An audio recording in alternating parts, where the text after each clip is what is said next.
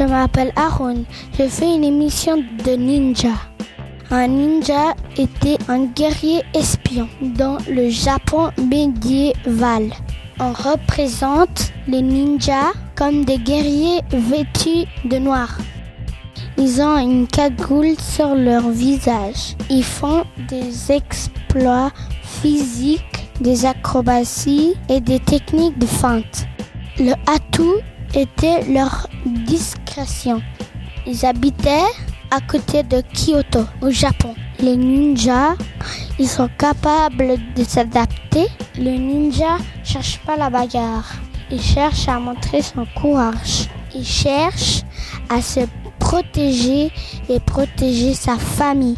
Comme des jouets de Ninjago que j'ai trouvé sur la télé sur Cartoon Network. J'aime bien cette émission parce que c'est trop cool, l'émission Ninja.